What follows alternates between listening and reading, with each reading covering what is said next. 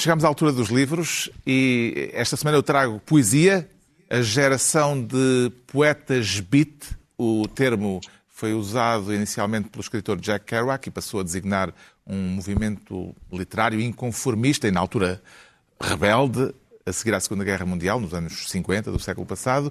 Entre as figuras que mais se destacaram na poesia beat estão nomes como Lawrence Ferlinghetti, que foi o dinamizador eh, do grupo, eh, também como editor, eh, não só como poeta, e também como livreiro, na famosa livraria City Lights de São Francisco. Outro nome importante é o de Frank O'Hara. Talvez o mais emblemático seja Allen Ginsberg, que chegou, aliás, a ter problemas judiciais por causa de um poema publicado pela editora de Ferlinghetti. Estes e outros poetas são uma dezena ao todo, estão reunidos nesta antologia breve. É uma pequena seleção de poemas com a tradução e apresentação de Adolfo Luxúria Canibal, que é também o responsável pelas introduções eh, valiosas a cada um dos autores aqui representados. Vale a pena para quem quiser ter uma panorâmica desta geração de poetas norte-americanos. Beat é uma edição da Do Lado Esquerdo. O João Miguel Tavares propõe um livro sobre a pesca da sardinha.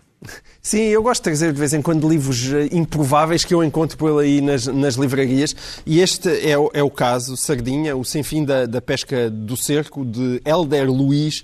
É, o Helder Luiz fotografa, escreve, também desenhou o próprio livro e, e, e, este livro é uma consequência de uma residência artística que foi apoiada pela Câmara da Póvoa do Varzim e é, de facto, um livro muito completo e fascinante sobre uh, aquilo que o Álvaro Garrido, no prefácio, chama a pesca das pescas uh, do mar português.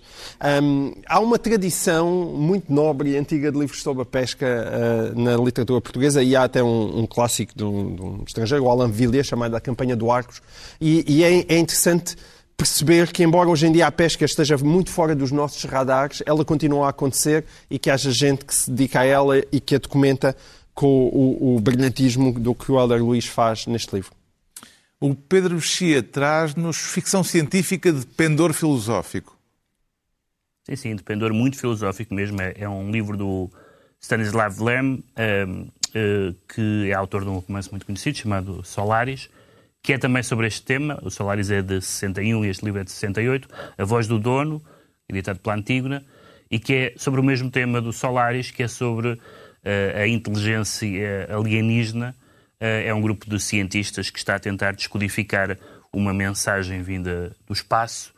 Uh, e é um, é um romance filosófico, é um romance muito denso, em que esse grupo de académicos, de intelectuais, ao tentarem descodificar o que é que pessoas de, outra, de, outros, de outro planeta ou de outra dimensão do cosmos nos querem dizer, um, faz as perguntas que nós fazemos sobre nós próprios, que é o que é que isto quer dizer, o que é que isto significa, para onde é que isto vai, e portanto há desde filosofia, biologia, física, metafísica, todas as perguntas que nós fazemos na história do pensamento ocidental estão neste livro de ficção científica.